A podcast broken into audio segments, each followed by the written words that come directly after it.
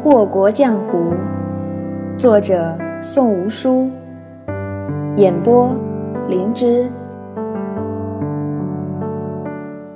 第三十四章：谁火眼金睛？九姨病了，在入了销魂山庄的第一天，便莫名其妙的病了。没人知道她是怎么病了的，也没人知道那是个什么病。非但如此，这病症还十分的奇特，每日喂食开始发高烧，说胡话，到了酉时便好了。萧玉伦这人平日里十分忙碌，十天有九天不在庄内，故而也不知道九姑娘病得一塌糊涂。朱芒被派出去办事儿了，自然也是不知道九姑娘的病情的。而丹珠姑娘则是对九姨毫无亲近之感，也就是随便给她安排了个大夫诊治。至于后来九姑娘能否病愈，那就不是她要关心的事情了。然而这九姑娘似乎是极其不满于众人对自己的无视，这病症竟愈演愈烈起来，到了四月上旬也未能起身。整日里昏昏欲睡的，连自己身在何方都不知道。好容易等到萧玉伦回来的日子，萧公子见了丹珠后，随口一问，这才知道九姨病了。那可是柳公子安排来销魂山庄的人，若是死在销魂山庄，可就糟了。想到此处，萧玉伦赶忙前去探望。丹珠自是如同一个跟屁虫一般粘在他身后，也来到了刘云轩的偏屋。九姨半死不活地躺在床上，待到丹珠扶着萧玉伦坐到床前的凳子上，她才察觉到身旁有人，迷迷糊糊地睁开眼。九姨所见的是个白衣的金贵公子。啊，萧公子怎么来了？萧玉伦看不到此人的脸色，但从嗓音之虚弱看来，的确是病得不轻。稍微偏了偏头，萧玉伦笑了笑，道：“本公子这几日颇为忙碌，未曾好好关照九姑娘，实在是疏忽了。如今刚回来，就听说九姑娘一入销魂山庄便病了，本公子于情于理都该过来看看。”竹公子领来的人，那是他的贵客，偏生一来就病了，还病成了这副样子，他要是不理不睬，怎么也说不过去。丹珠在一旁看着九姨受宠若惊的模样，却是翻了个白眼儿。来看你那是赏你脸，你这不是问的废话吗？萧玉伦拿胳膊肘碰了碰丹珠。意思是让他收敛点儿，继而又问九姨：“九姑娘今日可觉得好些了？”九姨费力地支起身子，一边咳嗽一边道：“ 就那样吧，不好也不坏，让萧公子费心了。”萧玉伦听着九姨的咳嗽声，好似还挺严重的。再拖下去，可别耽误了诊治的时候。当下便提议道：“九姑娘久病不愈，这般反反复复的也不是办法，不如让本公子来试试。”听得此言，九姨本来耷拉着的眼皮一下子掀开了。萧公子也精通岐黄之术？他言语之间的惊讶之情太过明显。萧玉伦虽是看不到他脸上惊愕的表情，却是可以想象出这人瞪圆了眼睛的模样，薄薄的嘴唇又向两边扬起。萧玉伦开怀道：“这有什么好奇怪的？妖毒公子若是不通医理，好像也说不过去吧？”丹珠见九姨怀疑自家公子的能耐，本想出口训斥一下。却被萧玉伦面上的笑意给蛊惑了。公子极少像这般笑，自打夫人去世，公子平日虽不改满面笑容，可那笑不过是一种用以掩饰心思的表情，却不是心情大好的意味。而眼前公子的笑，该是会达到眼底吧？九姨也被萧玉伦唇角勾起的那一缕笑意给晃花了眼。真真是个美人儿，就算是眉目被遮住。也挡不住这扑面而来的艳色。笔挺的鼻梁，菲薄的双唇，柔美的轮廓，那一笑，堪称倾城。萧玉伦却是觉得九姨这人甚是有趣，都病成这副样子了，还能有如此好奇心，竟然来怀疑起他的本事，真是个不知轻重的二愣子。不过他也没多想，只一心一意地给九姑娘诊脉。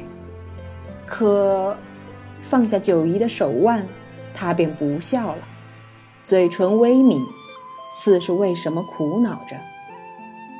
萧公子，九姨倒不是担心自己的病，指着大美人坐在他跟前不言不语的，真是让人有些心忧。脉象未见不妥。萧玉伦说完这句，又抿紧了嘴唇。哼，丹珠怀疑九姨是装病，故而冷哼道：“她本来就没病，装样呢。人家九姑娘又没招你，你怎么老毛病又犯了？”听得丹珠的话，萧玉伦有些不悦，但开口还是好说好歹的：“早知道不带你来这处了。”你这般性子再不收敛点儿，小心将来没人敢娶你。丹珠撇了撇嘴道：“我又没说错，这家伙脉象正常，却还是一副病殃殃的样子，不是装病，难道是撞鬼了？”撞鬼。萧玉伦也不计较丹珠顶嘴，心思显然是被这两个字给抓住了，沉吟良久。竟然吐出一句十分令人抽搐的问句：“难道是被演了？被演了？”九姨一听，差点就从床上跳了下来。奈何她气息奄奄，手脚酸软，故而只能将那对眼珠瞪得快要掉下来。他承认自己被脸英阁的那张画像给吓着了，那也不至于被演了吧？他可是不信鬼神的，这种诡异之事，若是真的发生在他身上，那也太扯淡了。萧玉伦也觉得奇怪，这销魂山庄的建造皆是吻合了五行八卦，哪里来的魑魅魍魉让九姨受惊？想到此处，他不禁问道：“九姑娘近日可曾见了不该见的？”他还没说完，九姨便拼命摆手，连连否认道：“没有没有，九姨胆小，禁不住吓。萧公子快别说了，子不语怪力乱神，子不语怪力乱神啊！”哦，萧玉伦疑惑地将头正对九姨，这一个字问得意味深长。九姨有种错觉，这个人就是柳灵玉。不知怎的，萧玉伦的那一问，让他原本和煦温柔的面庞变得有些阴森。九姨猜想，若是将他面上系着的那根白绸缎带摘下，会不会露出柳公子细细长长的眉眼？然而，没来得及继续思量，萧玉伦那略带着戏谑之意的嗓音又传入耳中。原来九姑娘胆小啊，这倒是萧某的不是了。哼哼，紧绷的心弦因了这一句戏谑之语全然放松。九姨暗自吁了一口气，幸好幸好，柳灵玉不会这般好说话。那人就算是好言好语，也带着阴恻恻的气息，和萧玉伦的倜傥自如全然不同。这两个应该不是同一个人。九姑娘还是好好歇息吧，若是实在不行，本公子也只能劳烦柳公子亲自来看一看了。萧玉伦似是无意地伸出手，仿若可以看到东西一般，抚上九姨的肩，轻轻拍了拍，以示安抚。随后，他极是自然地站起来，冲丹珠扬了扬下巴，抱着手炉走了。九姨目送着那抹雪白的修长身影，口水都要流下来了。果然是美人呐，连扬起下巴这等倨傲的动作都做得行云流水，万般妥帖。才色不分家，九姑娘显然是深得此间意趣，贪财的同时也不忘好色啊。不过你若是因此而嘲笑九姨，她可是不甘心的，开什么玩笑？本姑娘可是有节操的。柳灵玉那刻薄扎伤，美成天仙，本姑娘也没闪半分神。好色也是看人的。思及乱怀楼的柳公子，九姨又蔫儿巴了，仰头盯着床顶，默默长叹：“本姑娘别是真的给演了吧？”女装的柳公子威力不同凡响，一见便让人失魂落魄吗？出了流云轩，丹珠扶着萧玉伦，十分不解：什么时候公子也信了牛鬼蛇神，竟然觉得那家伙被演了？萧玉伦也不答他，只伸出一指点了点他的额头：“什么那家伙那家伙的？”人家是九姑娘，你这丫头怎么偏生对人家没个好脸色呢？他不是好人。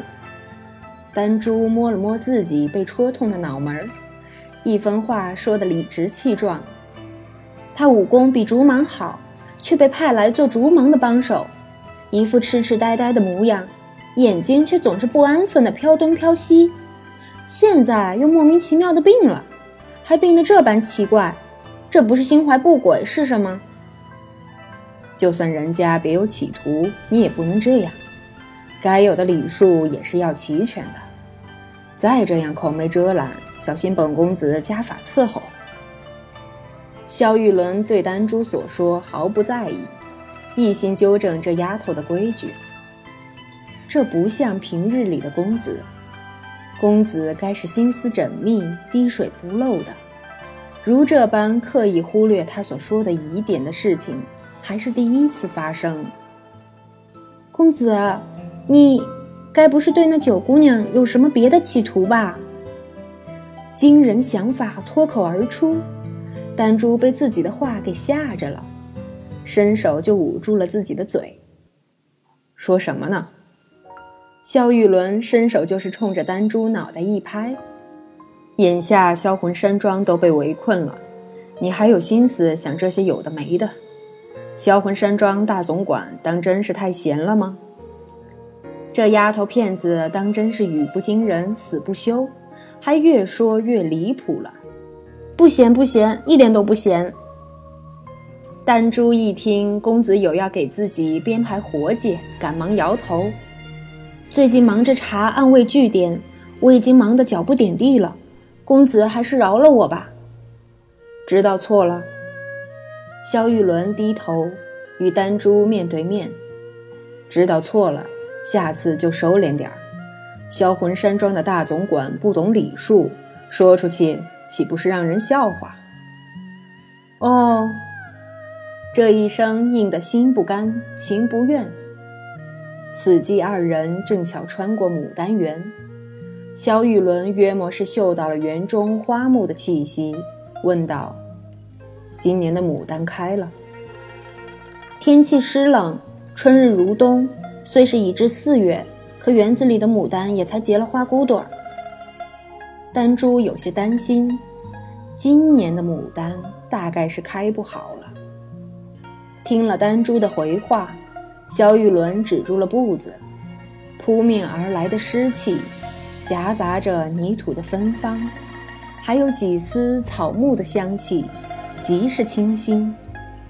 他恍然间忆起年幼时在盛开的牡丹花海里打滚的情形，美艳无双的销魂夫人含笑看着自己，原地陪在他身边，三人皆是愉悦欢欣，不似如今，只剩自己孤身一人。周玉印派了多少人马来？微微扬起头颅，萧玉伦似是在看天。两千。提起正事儿，丹珠半点也不含糊。两千。萧玉伦扯了扯嘴角，淡笑道：“他倒是舍得。区区一个销魂山庄，竟值得两千暗卫日夜看守，可见他有多看重本公子这个臣弟。一共是四班轮守。”每三个时辰换五百人马，皆在暗处，目前没有任何异动。为了弄清山庄外乱飞的那群鸟，他最近可没少花功夫。点了点头，萧玉伦又想起另一件事情：工部的戴文熙戴大人那里可有风声？并未有什么明显的动作。但户部的卢庆远卢大人却是朝周玉印递了陈铁铸堤的折子，那折子如今被压着，不知究竟会有什么结果。朝廷里有小正子，丹珠想知道什么也不算难事儿，故而应对萧玉伦的问话也不算费劲儿。小正子给周玉印用了断魂散，想起宫中的那个线人。萧玉伦的心里隐隐有些不忍，让一个男子为了入宫而去世，委实有些残忍。周玉印强选民女入宫，又正好害死了他未过门的娘子，他恨周玉印入骨也不奇怪。他要给周玉印用断魂散，我也不好拦他。丹珠也不隐瞒，让周玉印生不如死，也没什么坏处。生不如死。萧玉伦显然对这个词十分在意，勾了勾唇角，他继续前行，一边吩咐道：“竹芒很快就会回来，届时你就径直把九姑娘领去暖风园吧。”她不是还病着呢吗？丹珠奇道。萧玉伦淡淡一笑，脚下的步子又快了少许。她没病。最多明日就好。啊！这下他彻底被弄糊涂了。萧玉伦也不止步，步履越发的轻快，戏谑道：“听竹萌说，九姑娘最怕柳公子。本公子方才说，若是实在不行，本公子也只能劳烦柳公子亲自来看一看了。你说他还敢继续装病吗？我就说他是装病嘛。”怎么可能无缘无故病成那副样子？丹珠撅着嘴得意道，无奈地摇了摇头。萧玉伦笑道：“本公子说他被眼了，那是给他台阶下。你回去给他屋里点上檀香，再对着他烧一道灵符，本公子保准他立马活蹦乱跳。”丹珠从来没觉得自家公子也是个喜爱玩乐的。今日怎么就突然恶趣味起来了呢？一边纳闷儿，丹珠扁嘴道：“公子还说我没规矩呢，自己还不是也这样？”